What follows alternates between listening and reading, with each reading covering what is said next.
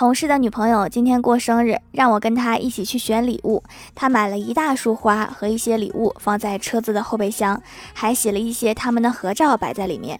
然而，我们忽略了后备箱还有一瓶桶装水。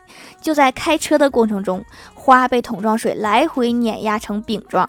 接到他女朋友的时候，后备箱一开，呈现的画面是一个花圈中摆了一张照片，照片中两个人笑得很慈祥。桶装水双杀。